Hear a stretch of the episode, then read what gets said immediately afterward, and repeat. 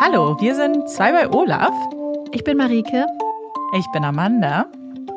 Und Olaf ist unser kleiner, flauschiger Aufnahmeleiter, der lustigerweise genau in der gleichen Stellung liegt jetzt wie die letzten Folgen, nämlich direkt hier auf dem Boden äh, daneben, um alles genau im Auge zu halten, oh. zu haben.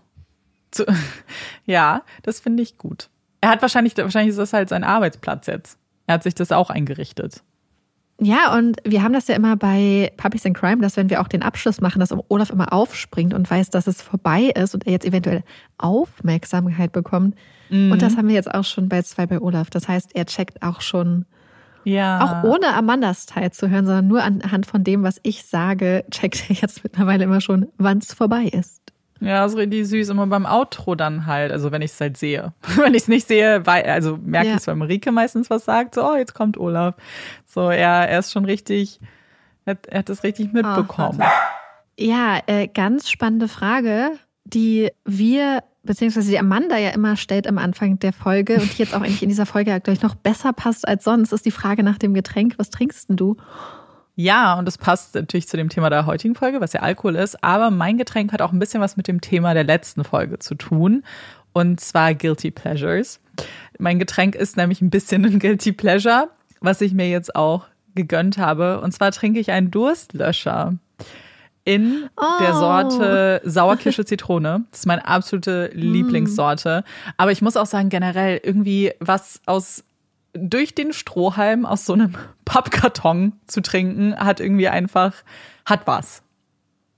Ich kenne ganz viele Leute, die das sagen, dass so die kleinen Strohhalme, dass mhm. das der entscheidende Konsumunterschied ist. Ja, total. Man kann ja Durstlöscher, glaube ich, mittlerweile auch in so großen Tetrapacks kaufen, also einfach aus einem Glas dann trinken, aber das ist halt, that it's not the same. Es geht nicht so um den Inhalt, ne?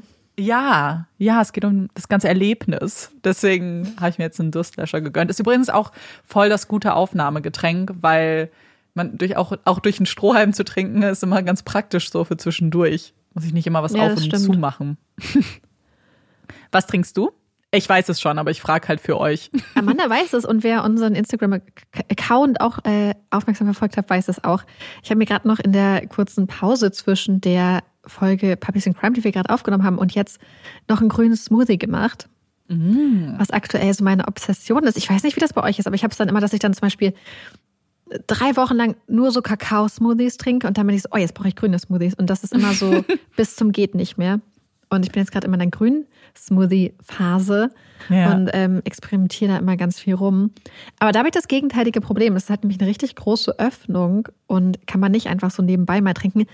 Es ist halt wirklich wichtig, bei so Aufnahmen auch viel zu trinken, weil ich merke einfach, wie krass das auf den Hals und die Stimme geht. Gerade wenn wir halt so einen Marathon machen wie heute, so einmal Puppies in Crime und danach zwei bei Olaf. Das geht schon auf die Stimmbänder. Und der Mund wird ganz eklig trocken. Mm. Auch ganz schlimm. Mm, voll. Deswegen. So. Damit wir nicht noch mehr Worte für, den, für das Vorwort verschwenden, unsere Stimmbänder belasten, kommen wir zum Thema der heutigen Folge. Und zwar Alkohol. Es war ein sehr knappes Rennen, muss man tatsächlich sagen, dieses ja, Mal. Sehr knapp. Ja, Alkohol hat mit ein, zwei Prozent, glaube ich, nur gewonnen. Mhm. Er zeigt auch, dass es äh, sich lohnt, abzustimmen. Ja. Weil ich finde das, ich mag das total, dass, dass es immer so eine Abstimmung gibt und man so richtig mitfiebert. Also wir fiebern immer total mit, welches Thema mhm. es wird und finden das mega spannend. Und ich meine, für uns ist es ja eh so, wir haben ja auf jedes Thema Lust. Das ist ja auch so ein bisschen die Voraussetzung, dass es halt irgendwie das äh, wir die frei, freigeben in die, in die Abstimmung. Und ich muss sagen, bei diesem Mal äh, hatte ich auch überhaupt gar keine Präferenz. Manchmal hat man das schon. Was mir aber klar war, und ich glaube, das ist bei dir ja auch so, wenn ich unsere Liste von Themen so durchgehe, dann gibt es Themen, bei denen ich weiß, oh, das wird für mich einfach ein leichteres Thema, das wird mich emotional mhm. nicht so mitnehmen. Und nee. bei Alkohol war es halt auf der anderen Seite das genaue Gegenteil. Ich wusste, ja. dass das ein sehr schweres Thema generell ist, aber für mich persönlich, dass ich da persönlich auch ähm, viel im Moment reflektiere, mich sehr viel weiterentwickle, viele Dinge passiert sind in meinem mhm. Leben, die dieses Thema auch beinhalten. Und deswegen war mir, als es dann klar war, war ich so, okay, ich finde dieses Thema wahnsinnig wichtig, ich will da unbedingt drüber reden, aber ich bin schon ein bisschen gefasst darauf, dass es natürlich ein bisschen ein schweres Thema wird. Ja, und ich, ich habe mich auch unglaublich gefreut darauf und so ging es scheinbar auch total vielen von euch da draußen. Also wir haben ganz viele Nachrichten bekommen. Äh, vielleicht hat es wahrscheinlich hat es deswegen auch gewonnen, äh, wo Leute einfach gesagt haben, total cooles Thema, ähm, total mhm. wichtig darüber zu reden. Wir haben aber auch eine Nachricht bekommen, einen Kommentar, der genau das Gegenteil gesagt hat. Und das fand ich total interessant. Ich habe gedacht, dass wir direkt mit dem Kommentar eigentlich einsteigen würden. Mhm. Auch im Rahmen von dem, was in dieser Folge vielleicht erwartbar ist und was nicht. Also kurze Disclaimer vorab. Amanda und ich wissen meistens nicht unbedingt, wo die Folgen uns hinnehmen. Manchmal haben wir Folgen, wo wir denken, oh, das ist voll das leichte Thema und dann wird es doch irgendwie schwerer, als man denkt. Und oder vielleicht so ein bisschen deeper. Aber ich glaube, so ist das ja auch einfach, wenn man mit Freundinnen quatscht. Und ich merke das, je älter ich werde, dass Gespräche voll oft auch schnell eine unerwartete Tiefe vielleicht nehmen können. Mhm. Und zwar haben wir einen Kommentar bekommen, wo die Verfasserin schreibt, dass sie das Alkoholbashing in den letzten Jahren für schlimm hält und dass sie befürchtet, dass unsere Folge auch dazu beitragen wird. Als ich das gelesen habe, fand ich das total interessant, weil es eigentlich das Gegenteil ist irgendwie von dem, wie ich die ganze Thematik wahrnehme. Mhm. Und zwar habe ich das Gefühl, dass wir in einer Gesellschaft leben, wo Alkohol einen unglaublichen, fast unangreifbaren Stellenwert hat. Ja. Wo, und das, das spiegelt sich auch in ganz vielen anderen Kommentaren, die wir bekommen haben. Wir sehen es, also für mich das beste Beispiel dafür ist Markus Söder tatsächlich. Jemand, der sich zum Beispiel im Rahmen von Cannabis-Legalisierung ähm, immer als absoluter Gegner von Drogen darstellt, der aber gleichzeitig ähm, immer wieder und voller Inbrunst mit Biergläsern in die Kamera prostet, wenn da ja. Fernsehteams dabei sind auf Veranstaltungen und so. Und ich finde, das zeigt es so, weil das ist, glaube ich, eine Sache, die in Deutschland ganz oft äh, runtergespielt oder vergessen wird, dass nämlich das Alkohol eine Droge ist. Ja. Es ist nicht Alkohol und Drogen, da sind wir auch mal im Rahmen von Puppies in Crime drauf aufmerksam gemacht worden, mhm. sondern Alkohol ist eine Droge, also Alkohol und andere Drogen. Und das ist der eine Aspekt, weil ich das so ganz anders wahrgenommen habe, dass ich das Gefühl habe, dass es eher lange wirklich so war, wie viele von euch schreiben, dass man sich dafür rechtfertigen muss, wenn man nichts trinkt, dass man schnell als Spaßverderber oder Spaßverderberin abgestempelt wird. Dass Alkohol überall verfügbar ist, dass es eine riesenkrasse Lobby gibt und dass eigentlich ganz viel Bedürfnis besteht von Leuten, die sagen, es wird nicht genug thematisiert.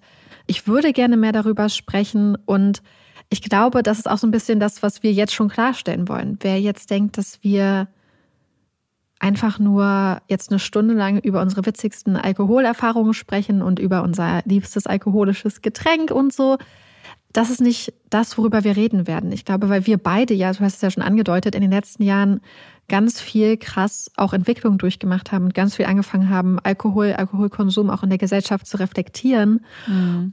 Und das, glaube ich, nur so als Vorwort. Und wenn man das als Alkoholbashing ähm, beschreiben möchte, dass sich die Gesellschaft jetzt vielleicht mehr damit beschäftigt und dass auch vielleicht die Gefährlichkeit mehr anerkannt wird, vielleicht können wir da auch hinten draus drüber reden, ob das Alkoholbashing wirklich ist.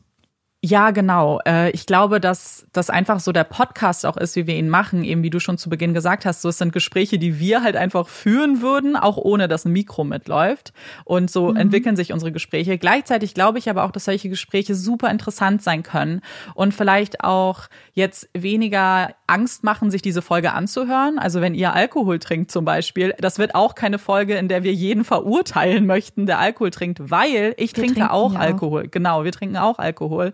Das heißt, ähm, in die Richtung soll es auch nicht gehen. Ich glaube, das ist so generell mein Wunsch so für mein eigenes Leben, über Themen zu sprechen, informiert zu sein, zu reflektieren und damit ähm, dann meine Entscheidung treffen zu können. So informiert, mhm. wie es nur eben geht. Und ich glaube, das ist auch so ein bisschen was, ja.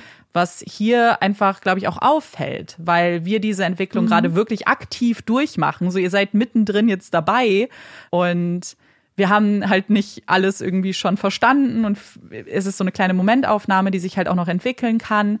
Aber ich glaube, das macht es halt so spannend. Deswegen, selbst wenn ihr jetzt sagt, ich trinke super gerne Alkohol, ich glaube, dass so eine Folge trotzdem auch interessant sein kann. Und auch nicht heißt, dass man am Ende sagen muss, oh, jetzt höre ich auf zum Beispiel. Das ist so gar ja. nicht das Ziel. Ich finde das so gut, dass du das ansprichst, dass das so ein Prozess ist, weil zum Beispiel ich habe ja jetzt recht lange nicht mehr getrunken und zwar seit Ende letzten Jahres, was auch einen spezifischen Auslöser tatsächlich hatte, weil ich einfach einen Abend, und also ich trinke sehr wenig, das muss man dazu sagen, im Vergleich mhm. zu früher. Und ich habe einen Abend letztes Jahr viel zu viel getrunken. Amanda war dabei, kann sich da noch dran erinnern. Es war so ein typischer Chaosabend dann am, am Ende irgendwie.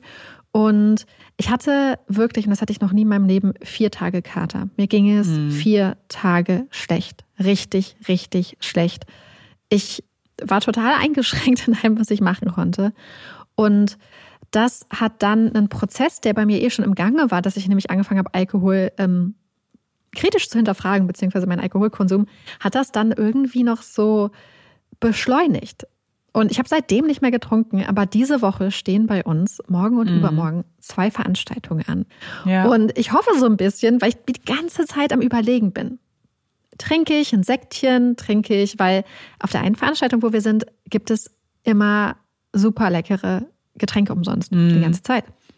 Und die auch einfach total gut schmecken. Und ich bin die ganze Zeit jetzt schon am Überlegen, ziehe es jetzt einfach weiter durch, dass ich nicht trinke oder trinke ich jetzt ein bisschen was und ähm, bin da noch voll so in diesem Findungsprozess, weil ich noch keine Entscheidung getroffen habe für mich. Ich glaube, ich finde das gerade auch ein richtig gutes Thema, vielleicht auch gerade einzusteigen, dieser Prozess. Gerade dieser Gedanke, den du jetzt gerade geäußert hast, hat uns nämlich auch in einer Nachricht erreicht, glaube ich, ganz frisch sogar heute, von einer Person, die gerade nicht trinkt, weil sie schwanger ist aber sich auch informiert hat, eben über Alkohol oder einfach auch schon länger mit dem Gedanken gespielt hat, vielleicht ganz aufzuhören und dachte jetzt, okay, die Schwangerschaft könnte vielleicht eben so ein Auslöser auch so ein bisschen sein, mhm. zu sagen, ah, dann höre ich jetzt einfach ganz auf.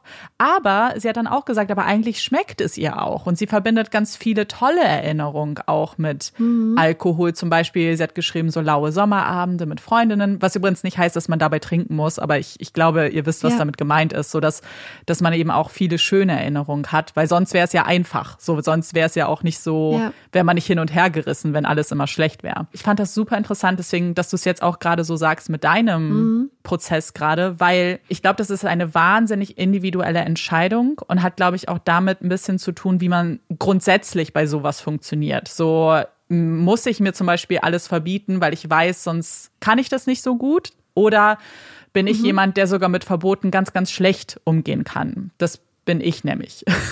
Ich bin auch in so einer Situation, dass ich Alkohol auch wirklich gerne trinke, wenn es lecker ist. So wie du gesagt hast, auf dieser Party gibt es super leckere Getränke und ich bin auch jemand, der viele unterschiedlichen Formen von Alkohol wirklich gerne trinkt. Ich mag Bier, ich mag Wein, ich mag Gin Tonics ähm, und mir schmeckt es.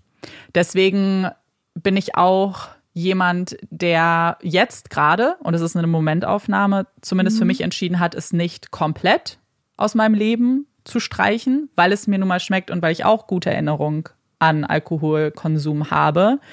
Aber das drumherum so ein bisschen für mich persönlich anpasse. Für mich ist es zum Beispiel bei besonderen Gelegenheiten, wie eben so einer Veranstaltung, trinke ich. Wenn ich mit Freundinnen irgendwie abends lecker essen gehe und ich Lust habe auf ein Glas Wein, dann trinke ich das auch. Aber ich habe zum Beispiel auch eine ganz feste Regel, dass ich nicht alleine trinke. Das ist mhm. für mich eine Regel, die ich beschlossen habe. Und das hat auch damit zu tun, dass es Abhängigkeiten in meiner Familie gibt, dass ich jetzt gerade viel, viel, viel mich damit auseinandersetze und nicht nur damit, sondern auch damit, dass tatsächlich Alkohol und Alkoholkonsum in meiner Familie ja, Ursache für viele meiner Traumata ist, die ich gerade in meiner Therapie aufarbeite und es halt immer wieder zu Alkohol zurückführt. Das heißt, es ist für mich auch ein sehr sensibles Thema, ein sehr emotionales Thema, mit dem ich dann eben auch einen Umgang finden musste, der zumindest jetzt so funktioniert, dass ich einige feste Regeln habe, bei mhm. anderen mir noch vertraue gerade. Sobald ich aber merken sollte, dass das auch nicht funktioniert, werde ich vielleicht auch strenger durchgreifen müssen mit mir selbst. Ja. Ich finde das so interessant, was du ansprichst mit den Traumata, die auf Alkohol zurückzuführen sind, weil ich glaube, das ist so ein bisschen so eine Sache, die sich durch ganz, ganz viele von euren Nachrichten gezogen haben. Wir mhm. haben von euch, wir haben noch nie so viele Nachrichten bekommen ja. zu einem Thema. Es sind unglaublich offene, ehrliche Nachrichten, die uns unglaublich berührt haben. Und auch ein Faden, der sich durch viele von euren Nachrichten gezogen hat, ist oder sind auch ganz viel auch Kindheitstraumata ja. ausgelöst durch Alkoholkonsum von den die Kinder oder euch umgebenden Erwachsenen zum Beispiel. Und ich glaube, das ist halt wirklich so eine Sache, die bei ganz vielen das auch, wie du sagst, halt beeinflusst und dann auch, und ich kenne auch zum Beispiel Leute, die sagen, nee, ich kann bestimmte Alkoholsorten grundsätzlich nicht trinken, weil ich Leute kenne, ja. oder weil das Person X und Y immer getrunken hat und der Geruch erinnert mich daran. Das kann ich nicht, das kann ich nicht. Das löst bei mir so viel aus. Ja. Und ähm, ich glaube, das ist so eine Sache, weil das habe ich mich zum ersten Mal so auch ertappt. Also wenn es zum Beispiel um die Frage geht, ob jemand trinkt oder nicht, dann kommt ja oft so, dass Leute sagen, ach, wieso? Oder statt es zu akzeptieren oder ach, willst du nicht doch? Oder so, ach, warum trinkst du das nicht? Ah, hast du mal mhm. zu viel getrunken? Und ich war auch eine von diesen Personen, die oft einfach super leichtfertig gesagt hat, ach, na, hast du mal zu viel getrunken, bis jemand meinte, nee, das Getränk hat meine Mutter immer getrunken. Meine Mutter war Alkoholikerin. Ja. Und dieser Moment, das war gar nicht, also habe ich so gemerkt, so, oh mal krass, Marike, deine Frage ist krass unreflektiert. So, und mhm. jetzt, und da habe ich so viel gelernt in diesem Moment, nämlich, dass eine Sache, die für mich mit wenig Traumata oder wahrscheinlich gar keinen so belastet ist, für andere Leute ein ganz sensibles Thema sein kann. Und das, was für mich nur eine flapsige Bemerkung ist in diesem Rahmen, für viele Leute unglaublich unangenehm und, und scheiße ist, solche ja. Fragen zu stellen. Weil ich glaube, dass viele Leute, die so eine Vorbelastung nicht haben und diese Erfahrung nicht gemacht haben, diese ganzen Dimensionen, die oft an diesem Thema hängen, gar nicht sehen. Für die ist es nur so, ja, mit Freunden trinken, feiern, abstürzen, vielleicht alles ganz witzig. Und man vergisst oft, dass das wie stark die eigene Erfahrung halt ähm, mit reinspielt, wie man dieses Thema sieht, glaube ich. Ja, total. Und dass sich das, dass das wirklich auch vieles ändern kann, wenn man selbst mal in der Position ist, dass es einen betrifft. Und ich glaube, bei jeder Abhängigkeit, nicht nur von Alkohol generell, ob es um andere Drogen geht oder auch andere Suchtmittel, ist ja eine Person erkrankt, aber es wirft ja ganz weit aus äh, und kann Familien zerstören. Es kann halt das Leben sehr, sehr, sehr vieler Menschen auch betreffen. Und das weiß man meist erst, wenn man auch direkt betroffen ist, was damit zu tun hat, dass ganz viel darüber auch nicht gesprochen mhm. wird. Und deswegen möchte ich erstmal mich auch unfassbar bei all den Menschen bedanken, die uns die Nachrichten geschrieben haben, die uns das auch anvertraut haben. Ich muss sagen, als wir das Thema ausgewählt haben und unsere Umfragen und alles so online gestellt haben, ich war tatsächlich überrascht und erschrocken gleichzeitig, wie viele das geschrieben haben.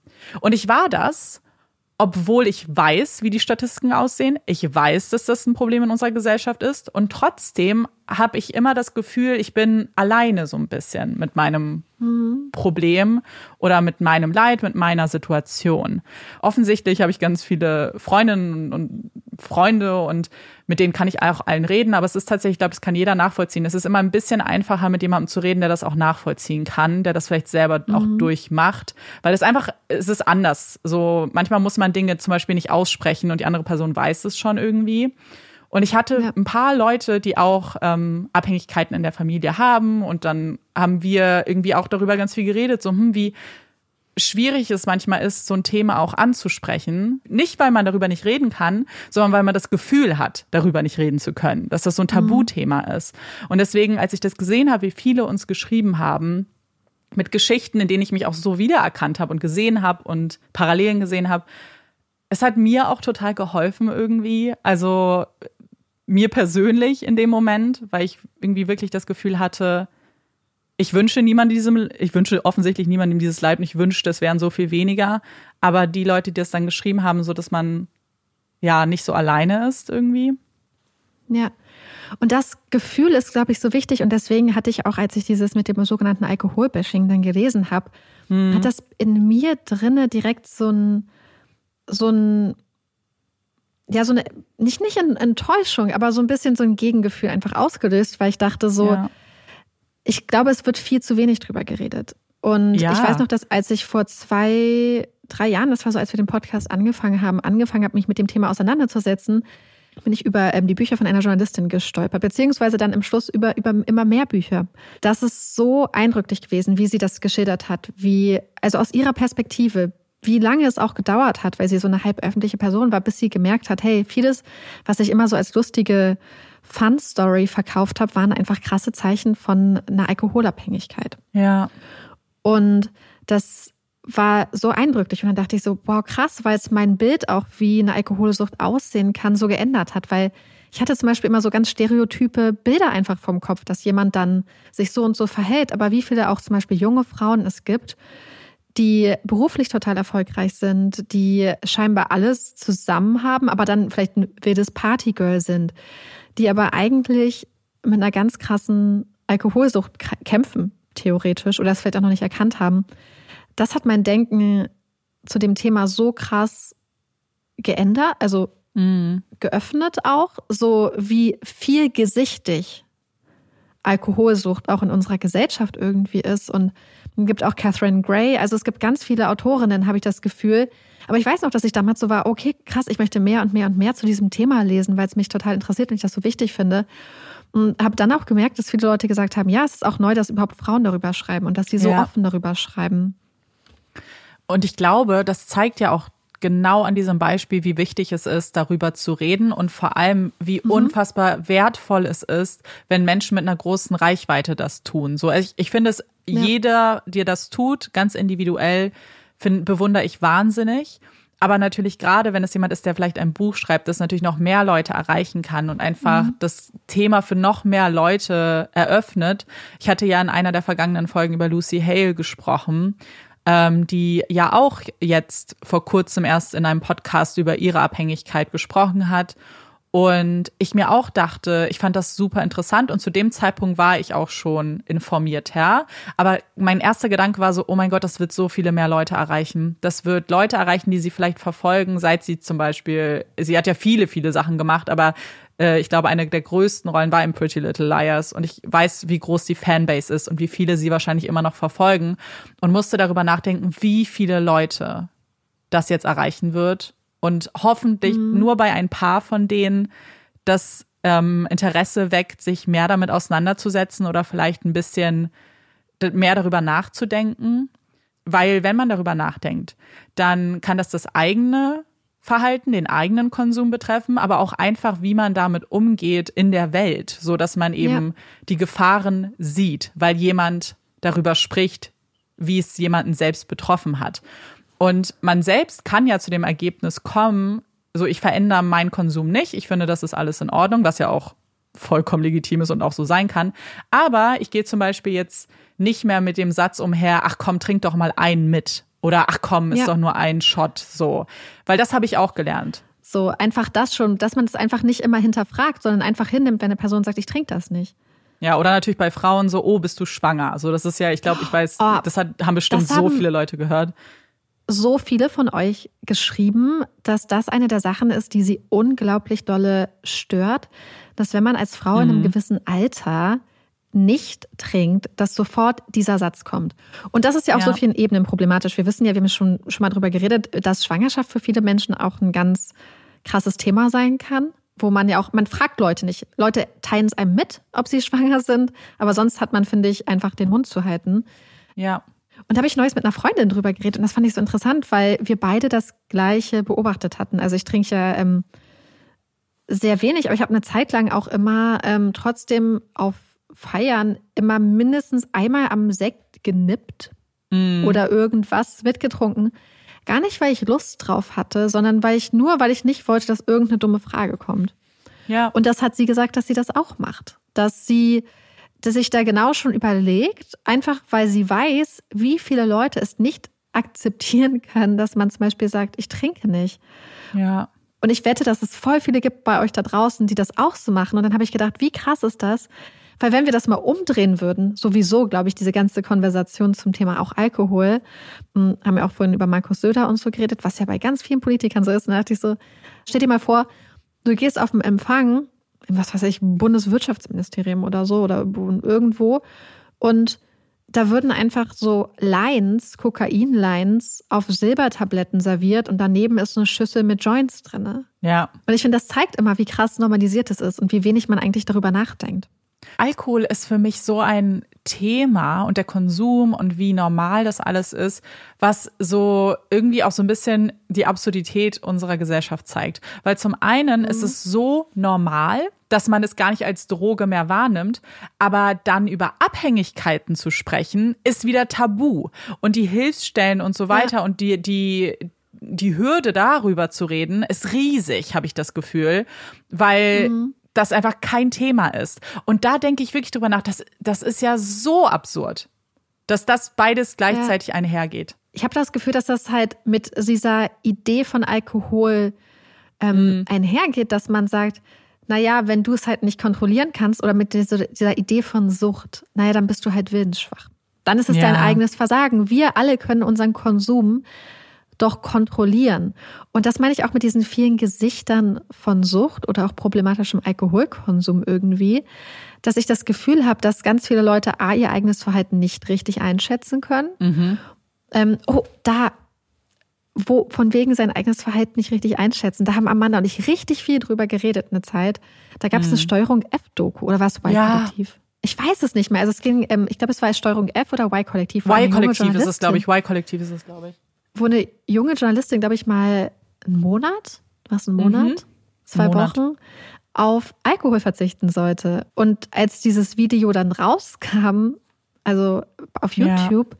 ganz viele Leute gesagt haben, hey du, wenn du jetzt gerade nervös wirst, weil du ke kein Weinchen trinken kannst, weil du gerade gestresst bist und du jetzt einen Wein brauchst oder wenn du eigentlich mit deinen Freunden nur zusammen sein kannst, wenn du Alkohol trinkst und sonst keinen Spaß daran hast und so, ist das schon problematisches Verhalten. Und ich fand das so interessant damals, das zu beobachten, ja. dass da scheinbar auch eine junge Frau war. Und das hat mich so daran erinnert an diese Sachen von diesen Journalistinnen, von denen ich erzählt habe, dass ganz viele Menschen das vielleicht gar nicht erkennen bei sich, dass der Alkoholkonsum auch schon über so eine Grenze rübergegangen ist, irgendwie vielleicht. Mhm. Und es nicht mehr nur der reine Genusskonsum ist, sage ich jetzt mal, sondern vielleicht auch schon eine gewisse Funktion erfüllt für ja. einen. Und, ja.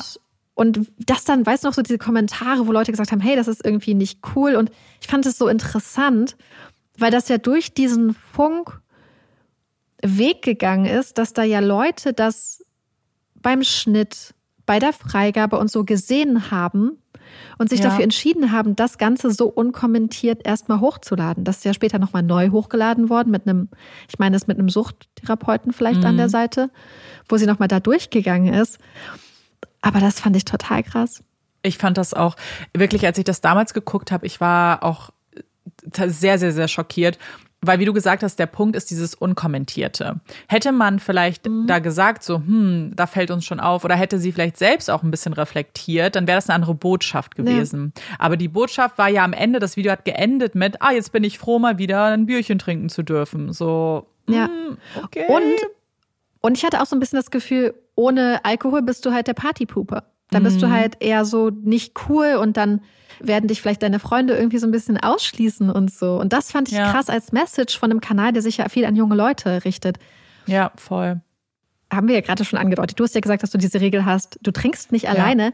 Ich trinke zum Beispiel einfach grundsätzlich eigentlich nicht alleine. Also, weil ich einfach, also ich habe früher in der Uni-Zeit, das muss ich ganz kurz sagen, weil ich weiß, dass ich sonst einen Kommentar von meiner Freundin Kate bekomme, hatte ich mal eine Phase, wo ich morgens gerne Kakao getrunken habe und da habe ich gerne ähm, immer so einen Esslöffel Baileys Haselnuss reingemacht, weil ich diesen mm. Haselnussgeschmack total lecker fand. Aber ansonsten habe ich eigentlich nie alleine getrunken und habe das auch nicht verstanden und habe auch zum Beispiel selbst nicht verstanden, abends einfach beim Abendbrot was zu trinken, weil das für mich irgendwie, ja. weiß ich nicht, sowas habe ich irgendwie nie gemacht. Was ich aber exzessiv gemacht habe und wirklich exzessiv ist mit Freunden Party machen und trinken. Mm ich komme ja vom Dorf und da trinkt man halt echt viel. Und das geht auch recht früh los. Und ähm, so eine Cola-Korn, Fanta-Korn-Zeit, aber dann gleichzeitig Jägermeister und Sangria und sowieso Sekt einfach nur so nebenbei, zusätzlich ja. zu den echten Getränken und Shots. Und A zeigt es halt, wie normalisiert es ist, weil wir ja Teenager waren. Also, aber auch irgendwie so ja, es ist halt so eine soziale Sache. Und Party Marike war zum Beispiel immer sehr funny und sehr lustig. Und auf jeden Fall äh, immer für Spaß zu haben und ähm, weißt du, was ich meine? So diese Ausgelassenheit, die man damit verbindet. Und gerade wenn man zum Beispiel, ich habe ja schnell Probleme, wenn äh, zu viele Leute um mich rum sind, wenn ich zu viele soziale Interaktionen habe mit Alkohol, fiel mir das immer viel, viel leichter. Und das war ja auch schon so eine Sache, dass ich dachte so, oh, und das ist auch was, was ich jetzt denke, was ich wirklich in meinem Kopf denke, so, ja, aber Party Marike mit einem bisschen Sekt oder Vino ist ja eigentlich schon viel mehr funny. Mhm. So, weißt du? Ja. Und wie voll. schade das aber auch eigentlich ist und ob das überhaupt so stimmt, weil ist es wirklich so eine krasse unterschiedliche Funniness oder ist es einfach mehr Eskalation? Ich glaube, es kann beides sein. Ich glaube, je nach Maß kann es ein, was Alkohol ja macht, ist seine Hemmungen irgendwie zu reduzieren. Und wenn du dann immer noch die Kontrolle hast über, glaube ich, wichtigen Dinge, wenn es jetzt ein Glas Sekt ist zum Beispiel und du nur so, so, ich will es nicht beschönigen, aber so angedüdelt bist. Ja. Ich glaube, dann ist es so das Maß, in dem du wahrscheinlich wirklich ein bisschen gelöster bist und gleichzeitig ja. aber noch genug Kontrolle hast, dass du halt weißt, okay, das mache ich so und das ist wirklich meine Meinung und ich rutsche jetzt nicht ab in das andere Extrem und mache Dinge, die halt super untypisch mhm. für mich sind auf einmal.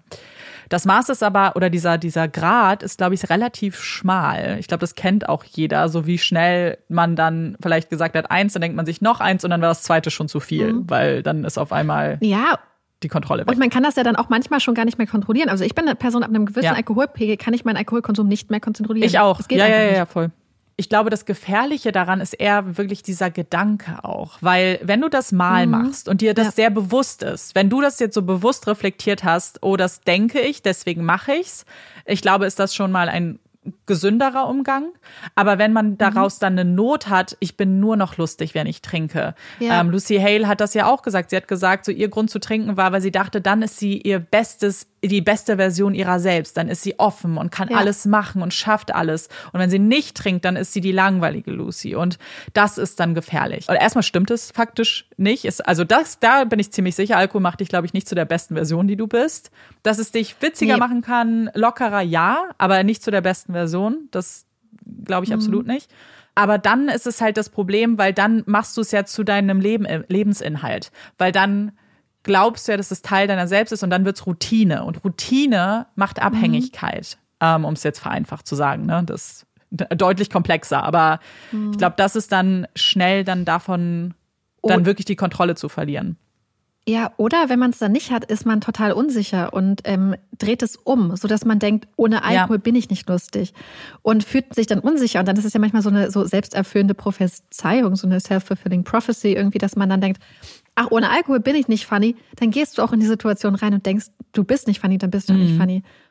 Ja, genau. Ich habe zum Beispiel letzten Sommer eine ganz tolle Frau auf einer Hochzeit kennengelernt und sie war mega, mega cool. Und ich ähm, kennt ihr das, wenn man einfach so Leute kennenlernt und denkt so, oh krass, wie cool bist du und wie toll bist du und ich würde mich am liebsten den ganzen Tag nur mit dir unterhalten. Und mhm. sie hat nicht getrunken und hat auch gesagt, mir später mal gesagt, dass sie auch manchmal gerne ein bisschen zu viel getrunken hat und so und es war aber so cool, mit ihr zu reden und ich fand das so toll, dass sie mich inspiriert hat, dass ich, als ich ein paar Monate später auf einer anderen Hochzeit war, wo ich auch Auto fahren musste, weil ich zwischenzeitlich äh, zu Olaf gehen wollte, um zu gucken, ob bei ihm alles okay ist, weil wir den zu Hause gelassen hatten. Und sonst wäre ich so gewesen, ach scheiße, ich kann nicht trinken. Aber irgendwie dadurch, dass ich mit ihr geredet habe, mhm. das war mhm. eine Hochzeit von einer ganz, ganz guten Freundin. Und ich hatte so viel Spaß auf dieser Hochzeit. Es ja. war mega cool. Ich kann mich an alles erinnern, was bei der anderen Hochzeit konnte ich mich auch an alles erinnern, aber es war einfach total entspannt. Und ich weiß noch, wie ich am nächsten Tag um 8 Uhr morgens oder so, weil ich einfach schon wach war, in der Küche saß und richtig happy war.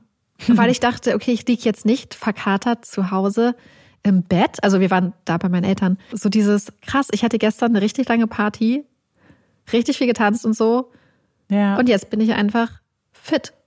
Ich glaube, dass es halt wirklich, vor allem wie du sagst, diese Erkenntnis, dass man es nicht braucht, stammt natürlich auch aus so einer Zeit, in der man, also bei mir zumindest, hat sich natürlich lange, lange, lange Zeit aufgebaut, dass ich sehr viel getrunken habe und dass es eigentlich keine Party gab, in der ich nicht getrunken habe. Und dann natürlich irgendwann so für mich, für meinen Kopf war die logische Konsequenz daraus, ah, du brauchst Alkohol, um zu feiern. So, das war komplett ja. miteinander verknüpft. Ich habe zwar in der Stadt gelebt, aber wir hatten ganz viele Freunde auf dem Land. Und da haben wir dann auch getrunken. Und ich war, glaube ich, 13, als ich das erste Mal Alkohol getrunken habe, was halt einfach viel zu früh ist. Ähm, mhm. Viel zu früh. Und weiß halt einfach, dass ab diesem Moment jede Party war mit Alkohol. Das war, ich kann mich an kaum eine Feier erinnern, an der es nicht irgendwas zu trinken gab danach. Mhm. Und dann überleg mal, so bis jetzt, wie viele Jahre mein Kopf halt Zeit dafür hatte, das zu verinnerlichen, dass das irgendwie zusammengehört. Ja. Und ich glaube, das ist ja auch genau das, was ganz viele von euch geschrieben haben. So, ich habe auch so viele Nachrichten gesehen, die auch gesagt haben, oh, wir haben wahnsinnig früh angefangen, habe auch auf dem Land gelebt und da ist es so Teil der Kultur in Anführungszeichen irgendwie, dass man einfach viel trinkt, weil ich glaube, jemand hat auch geschrieben, weil man nicht so viel andere Sachen vielleicht machen kann. Es, es war halt interessant, wie viele Leute das geschrieben haben, weil ich mich da halt auch voll drin erkenne, weil das halt auch meine Jugend war. Und was es bei uns natürlich noch gab, waren diese Flatrate-Partys. Ich weiß nicht, ob das bei euch so ein Ding war. Äh, bei uns war es riesig. Also in Clubs oder so? Nee, auch auf, also in Clubs auch, aber auch auf so Privatgeburtstagen. Also, dass du 10 Euro bezahlt hast und dann durftest du halt trinken. Ach so, bei uns war es eigentlich, wenn es irgendwie Privatgeburtstage waren, gab es sowieso einfach Alkohol halt vom Gastgeber oder der Gastgeberin. Um so und ihr habt nichts bezahlt wollte. dafür? Nee. Hä, was hattet ihr für Also, ich, also Reiche? ich muss, wir müssen es kurz klären, glaube ich. Also bei uns ist das so zum Beispiel, dass wenn, so ich sag mir jetzt mal ab dem Alter von 16 oder so, wo man dann ja so 16, mhm. 17, 18.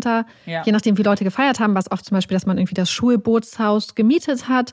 Und da war ja. dann halt einfach, wobei ich muss natürlich dazu sagen, es war halt immer so, dass man, also ich habe zum Beispiel, ich glaube, seit ich 15 oder 16 war, als Geburtstagsgeschenk ganz oft einfach Sekt und solche Sachen mitgebracht. Ähm, Alkohol. Und dann war es halt einfach so, dann hattest du einfach einen Riesentisch, wo einfach Unmengen an Alkohol standen. Oder wenn es irgendwie ein Raum gemietet wurde in einem Schützenheim oder irgendwo oder bei irgendwie mit einer Scheune, war da halt einfach Alkohol. Ich habe meistens zum Beispiel mit Freunden so klein bei uns in der Küche gefeiert. Wobei es da auch, ich weiß noch, ich glaube, wenn ich mich recht erinnere, hat sich mal irgendwann eine Mutter beschwert, weil es bei meinem 15. oder 16. Geburtstag so, ähm, ich glaube, Becks Lemon oder so gab. Mm, diese Mixbiere. Mm, da gab es Kritik, wenn ich mich recht erinnere. Beziehungsweise ja, nicht mal Kritik, glaube ich, an meine Eltern, sondern ich glaube, dass eine Mutter mich abgepasst hat und gesagt hat, dass sie es eigentlich nicht gut findet. Und ich dachte damals noch so, stell dich mal nicht so an. Das ist doch ja. nur ja, ist ja, nur so ja. ein Bierlight quasi. Das ist so zwei Prozent. Du hast ja vorhin gesagt, dass du mit Verboten zum Beispiel nicht gut umkommst. Ja. Und ich glaube, das ist halt auch gerade bei Teenagern, weil ich weiß noch, dass bei uns im Jahrgang gab es, glaube ich, eine oder zwei Personen von den, ich sag mal, Partyleuten, die am Wochenende mal weggehen konnten und Party machen, die nicht getrunken haben. Und das war immer so ein Ding. Und dann irgendwann hat einer, glaube ich, mit 18 oder so angefangen. Und zu dem Zeitpunkt hatten wir ja alle schon mehrere Jahre Trinkerfahrung. Mhm. Und das heißt, dass die Person dann auf einmal, zumindest war das unser Gefühl als Teenager, so, ah, okay, ja, er weiß ja gar nicht, wie man trinkt, er hat immer viel zu viel getrunken. Ja. Dass wir alle viel zu viel getrunken haben. Ähm, und ich glaube, das ist für Eltern super, also ich kann mir das vorstellen, dass das für Eltern super krass ist, wenn man eigentlich so reflektiert, hey, Kinder trinken viel zu jung und viel zu viel. Und wie, wie bringe ich meinem Kind da bei? Wie bringe ich das meinem Kind bei? Ich wüsste gar nicht, wie man das ansetzen soll, weil ja, ich glaube, dass das wirklich eine, eine sehr, sehr schwierige Frage ist. Ich glaube, dass A, das eigene Verhalten eine Rolle spielt, aber ich glaube, dass es halt wirklich wichtig ist, das als offenes Thema zu behandeln und darüber zu mhm. sprechen, irgendwie aufzuklären, ohne dass es sich wie jetzt eine Schulung anfühlt, weil dieses Verbieten von etwas führt mhm. nicht dazu, dass Kinder das nicht machen. Und ich bin das Paradebeispiel ja. dafür. Mal, durfte ich mit 13 trinken? Auf gar keinen Fall. Ich durfte gar nichts als Jugendliche. Ähm, und habe es dann trotzdem gemacht. Ich habe halt gelogen. Meine Eltern, ganz ehrlich, wussten eigentlich nie, wo ich bin, um ehrlich zu sein, weil ich immer irgendwas erfunden mhm. habe. Und das, glaube ich, ist der Albtraum jeder Eltern. Weil ja. was ist, wenn was passiert? Was ist, wenn du, wenn du hast keine Kontrolle mehr? Deswegen dieser, dieses mhm. Verbot oder daraus ein Tabuthema zu machen, ich glaube, das schadet sehr, sehr stark. Mhm. Ich glaube, das, was du sagst, auch ähm, offen damit umzugehen, weil ich weiß zum Beispiel, meine Eltern, ähm, da war alles immer sehr offen, auch was so Regeln anging und so. Aber dadurch hatte ich auch immer das Gefühl, hey, Mama und Papa vertrauen dir. Safe willst du das Vertrauen nicht verspielen. Meine Eltern mhm. wussten immer, auf welcher Veranstaltung ich war. Meine Eltern wussten immer, wenn ich irgendwo gepennt habe. Ich durfte ja einfach zum Beispiel um 5 Uhr morgens anrufen und sagen, hey Papa, ich penne bei Jannis oder ich penne bei Lina oder bei irgendwem. Und dann hat mein Papa gesagt, gut. Und am nächsten Tag haben wir geklärt, wie ich nach Hause komme. Oder ich wurde halt um 6 Uhr morgens abgeholt. Die Sache ist die, dadurch wussten meine Eltern aber immer, mit wem ich unterwegs bin, was wir machen. Und ich wusste, dass ich niemals, zum Beispiel zu betrunken ist ja auch so ein Thema, das damit zusammenhängt, niemals zu betrunkenen Leuten einsteigen muss, weil ich mhm. wusste, im Zweifelsfall Papa mich immer ab. Ja, und ich glaube, das ist es, weil, um ganz ehrlich zu sein, an dem Punkt, an dem wir jetzt gerade sind, Alkohol ist komplett normal. Alkohol kann überall gekauft werden, konsumiert werden und so weiter. Und jetzt ja, es gibt mehr Gespräche, was ich eine super Entwicklung finde, aber es ist immer noch allgegenwärtig. Ich glaube, an diesem Punkt braucht man sich, glaube ich, die Illusion nicht machen, dass jemand, der trinken möchte, auch trinken wird. Egal wie alt. Ja. Und dann ist der einzige Weg dazu, eben genau es so zu machen, wie es deine Eltern gemacht haben und da zu sein für den Fall, dass es nicht gut geht sollte oder dass es mal zu viel ist. Ähm, ich glaube, dass man halt damit deutlich besser fährt und dass die, der einzige Umgang ist in der Gesellschaft, in der wir gerade mit Alkohol existieren. Mhm. So. Und wie du gesagt hast, glaube ich, einen verantwortungsbewussten Konsum vorleben. Ja. Ja, ja, das ist, glaube ich, auch so eine ganz wichtige Sache, weil ganz viele von euch haben zum Beispiel geschrieben, dass äh, das bei denen einfach so komplett normalisiert war irgendwie, dass da mhm. immer hier getrunken wurde, da und so und dass die Kinder das halt mitbekommen haben, dass das halt so was ganz Normales ist irgendwie. Ja. Also wir haben es ja bei der Guilty Pleasures Folge auch schon so angesprochen. Ich glaube, es ist sehr einfach, beziehungsweise es ist sehr menschlich, erstmal zu sagen, das, was ich tue, ist gut, ich will nichts ändern, ich will, dass das alles so bleibt, wie es ist, weil für mich ist das jetzt gerade gut. Weil die Konsequenz, gerade bei Alkohol, vielleicht sich einzugestehen, oh, das ist jetzt doch zu viel, ähm, macht natürlich was Großes auf und könnte das Leben auch verändern ja. und könnte halt Konsequenzen mhm. fordern, zu denen man vielleicht gar nicht bereit ist erstmal. Deswegen ja. verstehe ich das auch. Aber ich glaube, für mein persönliches Leben, für meinen persönlichen Umgang ist es halt mhm. halt wichtig, dass ich mich informiere und dann ja. gucke, was ich mache. Weil es muss, ich glaube, das ist es halt. Ich glaube, manchmal muss man sich klar machen, nur weil etwas kritisiert wird, weil wir Alkohol bashen, um das, um den Kommentar jetzt nochmal wieder herzuholen, ähm, heißt es ja nicht, dass jeder, dass wir die Person bashen, die Alkohol trinkt. Das ist es ja nicht. Dann würden es wir uns selbst ja bashen. Ja, genau, dann würden wir uns auch bashen. Es geht darum, es einfach beim Namen zu benennen. Alkohol ist ja. eine Droge. Alkohol kann, in, kann gefährlich sein. Alkohol tötet Menschen. So, Alkohol macht abhängig. So, das ist Alkohol ja alles. zerrüttet Familien und genau. traumatisiert Kinder. Und vor allem, ich finde auch im True Crime Kontext, Alkohol ist, und das sehen wir ja in, in ganz vielen Kontexten, dass Alkohol in ganz, ganz vielen Gewalttaten eine ganz, ganz massive Rolle spielt.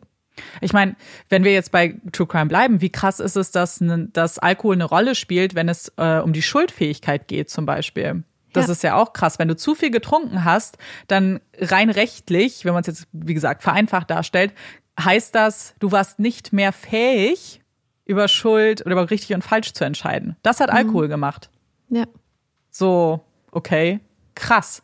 Und deswegen ist es halt wie bei so vielen Themen, finde ich einfach wichtig, dass erstmal sich zu informieren und vielleicht auch mal kritisch zu gucken, so mache ich das wirklich, weil es mir schmeckt oder ist es eine mhm. Routine geworden? Brauche ich mein Glas ja. Wein abends? Und weißt du, was ich daran so, so cool finde, aber auch eigentlich, um das Ganze auch mal positiver zu machen? Zum Beispiel, uns hatte eine Hörerin, ähm, die schon ganz lange bei uns in der Community ist, auch ihre Geschichte geschrieben, wie sie in die mhm. Alkoholsucht, ich würde mal sagen, ja. reingerutscht ist mit mit dem ersten bisschen trinken, mit 13, dann mit 14 viel und wie sich das so entwickelt hat, irgendwie über die Zeit. Und dass sie dann aber, und ich fand es so ganz eindrücklich, sie hat gesagt, dass irgendwann der Arzt, zu dem sie gegangen ist, gesagt hat, er hat schon darauf gewartet, dass sie kommt, weil er gemerkt hat, dass es ihr nicht gut geht.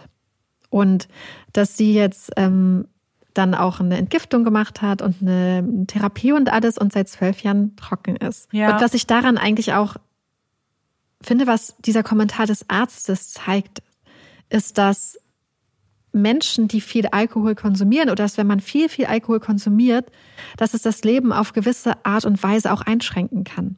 Mhm. Unabhängig zum Beispiel von jetzt auch zum Beispiel einer konkreten Sucht.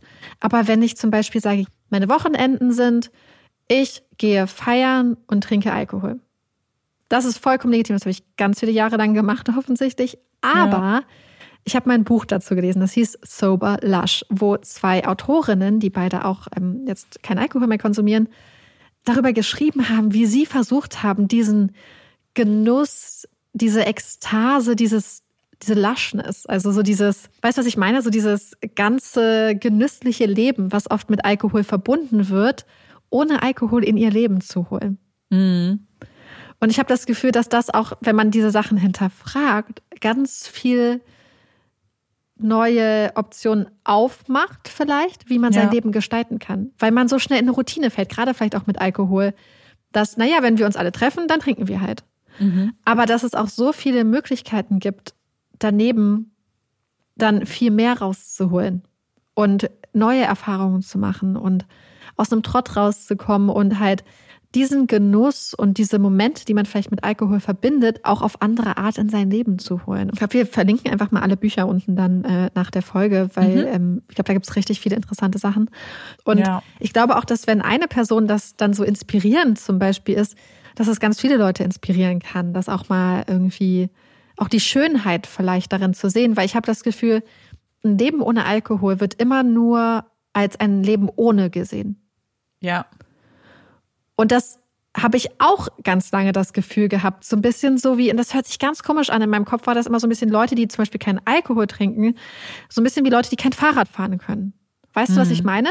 Mhm. So als ob diese Leute einfach, als ob da ein wichtiger Teil, die das einfach nicht machen können. Und ich glaube, von diesem Denken muss man weg dass, dass das auch ein sehr viel und gerade für viele Leute auch ein sehr viel erfüllteres, volleres, aufregenderes, klareres und glitzernderes Leben sein kann, wenn man seine Sinne zum Beispiel nicht betäubt oder beeinflusst und so. Ja.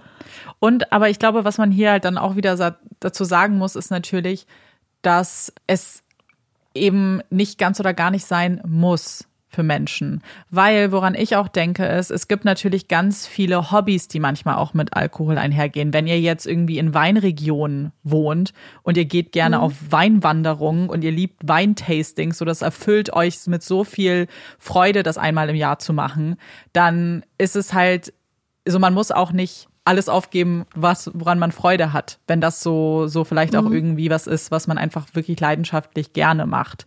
Ähm, ja weil dann, ich glaube, das ist es halt. Dass es halt so grau ist. Es ist nicht schwarz-weiß, es ist halt mhm. halt richtig grau. Und deswegen Oftmals. meine ich aber auch gerade eher in diesen Fällen, wo man in so einer Routine drin ist und wo, ja.